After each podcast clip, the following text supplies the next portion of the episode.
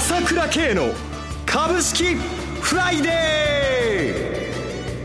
ー。この番組はアセットマネジメント朝倉の提供でお送りします。皆さんおはようございます。岡本留美子です。朝倉慶の株式フライデー。今朝も株式投資で重要となる注目ポイントを取り上げてまいります。アセットマネジメント朝倉代表取締役経済アナリストの朝倉慶さんと番組を進めてまいります。朝倉さんおはようございます。おはようございます。よろしくお願いします。よろしくお願いします。まずこの1週間いかがご覧になっていますか？荒れましたね。今週はね、はい、まさに S q の週でしたね。本当にそうでしたね。ええ。ーまあ、しかしながら、いい会話が与えられたなという感じがしています。ああ、そうですか。えー、もう、週末選挙でしょ？はい。一変しちゃうと思いますよ、私、来週から。ええー、とにかく世界的な株高の流れは不変で、えー、もう日本株大相場の中だと思いますよ。こういうことはやっぱりあるんですけれども、はい、もう先行き高いと。いうことはですね、もうこれは多くの人は思ってることだと思いますよ。一番心配なのは、はい個人投資家はずっと売り越しで、もう先週も売り越しで、7週連続売り越しで、もう投資も合わせると3兆円以上売っちゃってるでしょう。先週も3000億売って、今週は下がったから買ったと思うんだけども、はい、大丈夫、まあ先週も言いましたけども、まあ先週高いとこだったって言うかもしれないけども、もうさ、先行きは相当高いと思うんで、大丈夫ですかって気持ちですよね。早めに買っといた方がいいと思うんですけれども、というのがもう私一貫して思ってることですよ。はい、ええー、まあ今年もですね、年末年始高に向けてですね、ぐーんといくんじゃないかと思いますよ。はい。では一旦お知らせです。株式投資に答えがある。株高だからといって必ず設けられる保証はない。だからこそプロの情報が欲しい。そんな時に朝倉慶。経済予測のプロ、朝倉慶の情報は、アセットマネジメント朝倉のウェブサイトで、日々無料でリアルタイム配信中。迷ったら朝倉慶。キーワード、朝倉慶で検索を。アセットマネジメント朝倉は、証券取引、金銭有価証券の予託貸付行為は行っておりません。また、情報提供する金融商品のお取引では、相場変動などにより損失を生じる恐れがあります。取引説明書、契約締結前交付書面などを十分にお読みいただき、ご理解の上、お取引ください。金融商品仲介業者登録、関東財務局長、金中第605号。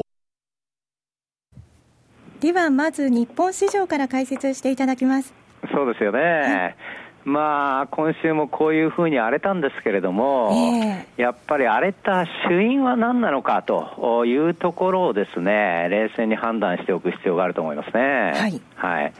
まあ、明らかにですね、やはり、えー、売り仕掛けが起こったかなというふうに私は見てますね。やはり S q にめがけての、えー、売り仕掛けということですか、そうです。はい、前も言いましたけども、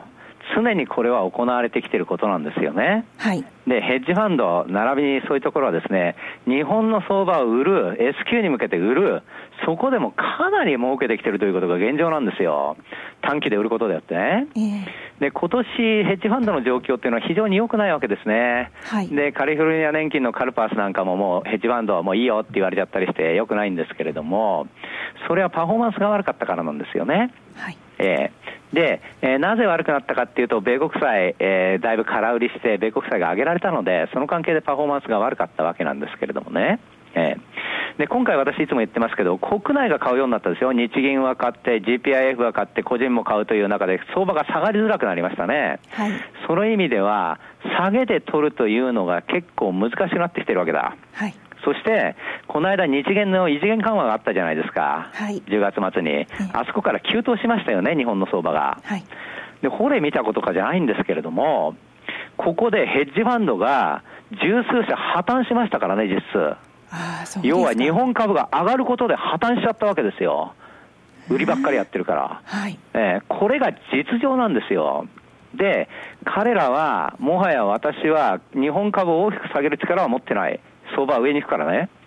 だけども、短期的には売ることはできるんですよ。S q に向けて。はい。えー、そこだけ中長的にやればいいわけじゃないですか。ですから、今回も例えば日銀の買い欲がもうピークに達したっていうのをつかあ思ってたのか分かりませんけれども、はい、それからまあちょうどこういったさまざまな問題があるのをかこつけて、ここの局面だけをバーンと打ったというようなイメージで見てますね。だから短期的に売ることができても、これ S q 値で決済だから、これでもすべてチャラになっちゃっておしまいですから、来週選挙がああの終わった時点で新たな相場が始まるというふうに見てますよ。はい。はい、そういう意味ではあ本当にね、それから日銀のことについて言いますけれども、はい、まあ日銀が買わなかったっていうことについてかなり投資家的にはショックを受けてるんですけれども、えー、これもあんまり心配する必要ないと思いますよ。だって3兆円買うって決めてるわけだから年間。はい、それは今年の年末まで買わなくたって、その後買うんだから決まってることなんだから、アナウンス上こういうことはあるかもしれないけれども、それはもうずっと買うという流れは必死なんだから、ここに関して、もう今年がなくなっちゃったから今年はダメなんじゃないかと、そんなこと心配する必要ないって、GPIF はあの続々と買ってきてるし、個人は先ほど最初の時点で言いました空前の売り越しで、投信で11月1兆円売って、えー、それから2兆円売って3兆円売っちゃってるんですよ。先週も3000億以上売ってるんだから、ふんだんなマネーが MRF にあって、買いたくてしょうがないマネーがいくらでもあるわけですよ。下がったら買うって言うんで、下がったら買いたいって言うんで、待機してる金が大量にあるわけですから、全く相場の下ね、これはですね、本当に悲観する必要はないと思います。そういう意味では私いつも言ってますが、1店舗先に買った方がいいということと、ちょうど今なんかいいおしめりが来たなというふうにいい買い場だなと思ってますよ。はい。ではお知らせを挟みまして、海外市場について伺います。今、朝倉慶が熱い。その鋭い分析力で注目を集める経済予測のプロ、朝倉慶が代表を務めるアセットマネジメント朝倉では、日々の株式情報を無料でリアルタイム配信中。アベノミクスで上昇した株式相場、投資家はここからどう対処すべきか。迷ったら朝倉慶。キーワード朝倉慶で検索を。アセットマネジメント朝倉は、証券取引、金銭有価証券の予託貸付行為は行っておりません。また、情報提供する金融商品のお取引では、相場変動などにより損失を生じる恐れがあります。取引説明書、契約締結前交付書面など十分にお読みいただき、ご理解の上お取引ください。金融商品仲介業者登録、関東財務局長、金中第605号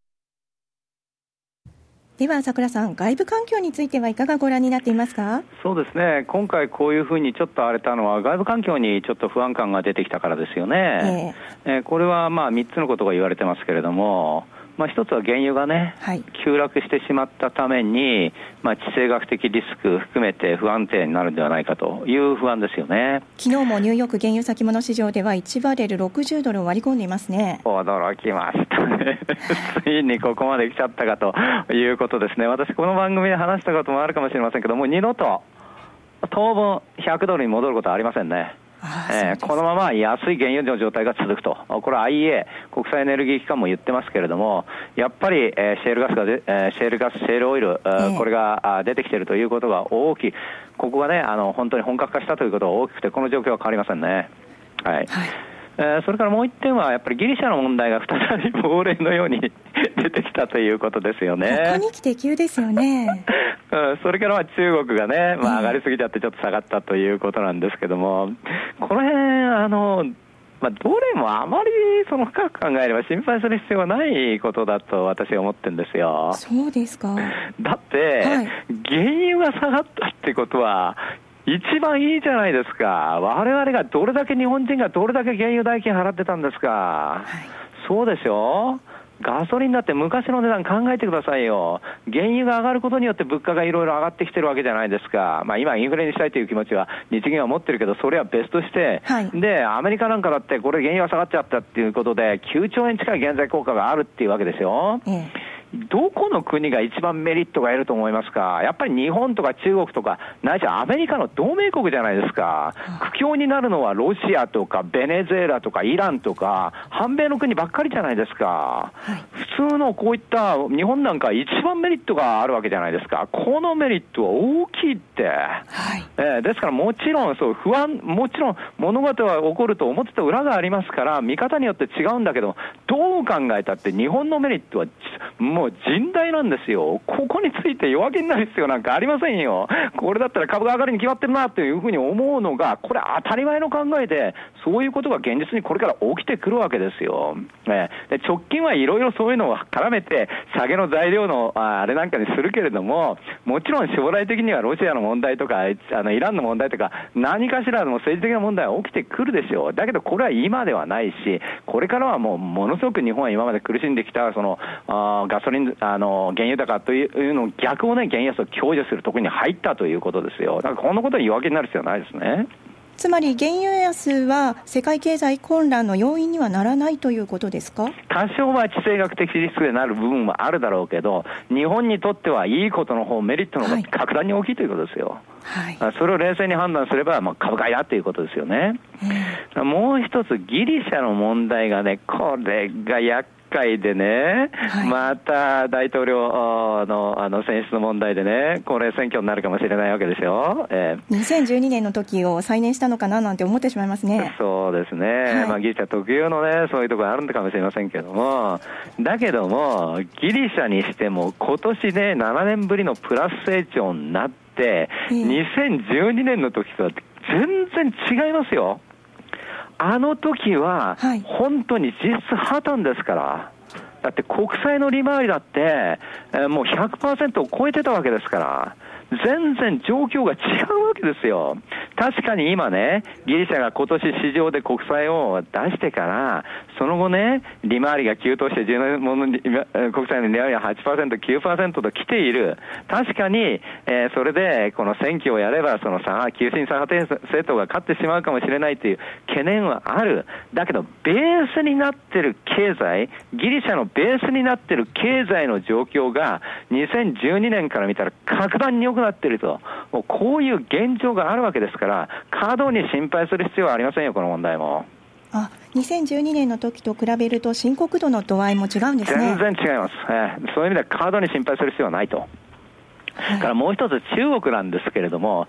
中国だって11月の20日から、もう、あの、2400ポイントだったと思うんですが、3090ポイントまで上げちゃって、27%も上げちゃったんだから、立ち会い日わずか27日で。はい。これは、これは何年ぶりの下げが起こるっていうのも、それは当然の流れでしょ、そんなことが起きるのは。あれだけ急速に上がったんであれば、それは瞬間的に下げるっていうのは、当たり前のことのように起こるわけで、だからその辺をいちいち、そんな深刻な問題っていうふうにね、懸念する問題じゃないって、だから売り仕掛けのために言っていることであって、それがたまたま、このいいことにスピード調整をもたらしたんだから、投資家にとっては絶好の局面が来たというふうに、選挙前は今だけしかない、今日だけしかないよと、これだけは言っておきますよ。はい。朝倉さん、今朝もありがとうございました。お話は、アセットマネジメント朝倉代表取締役経済アナリストの朝倉圭さんでした。私、朝倉圭が代表を務めますアセットマネジメント朝倉は SBI 証券、楽天証券への口座開設業務を行っています。私どものホームページから両証券会社の口座を作っていただくと週2回無料で銘柄情報を提供するサービスがあります。ぜひご利用ください。それでは今日は水末金曜日、頑張っていきましょうこの番組はアセットマネジメント朝倉の提供でお送りしました最終的な投資判断は皆様ご自身でなさってください。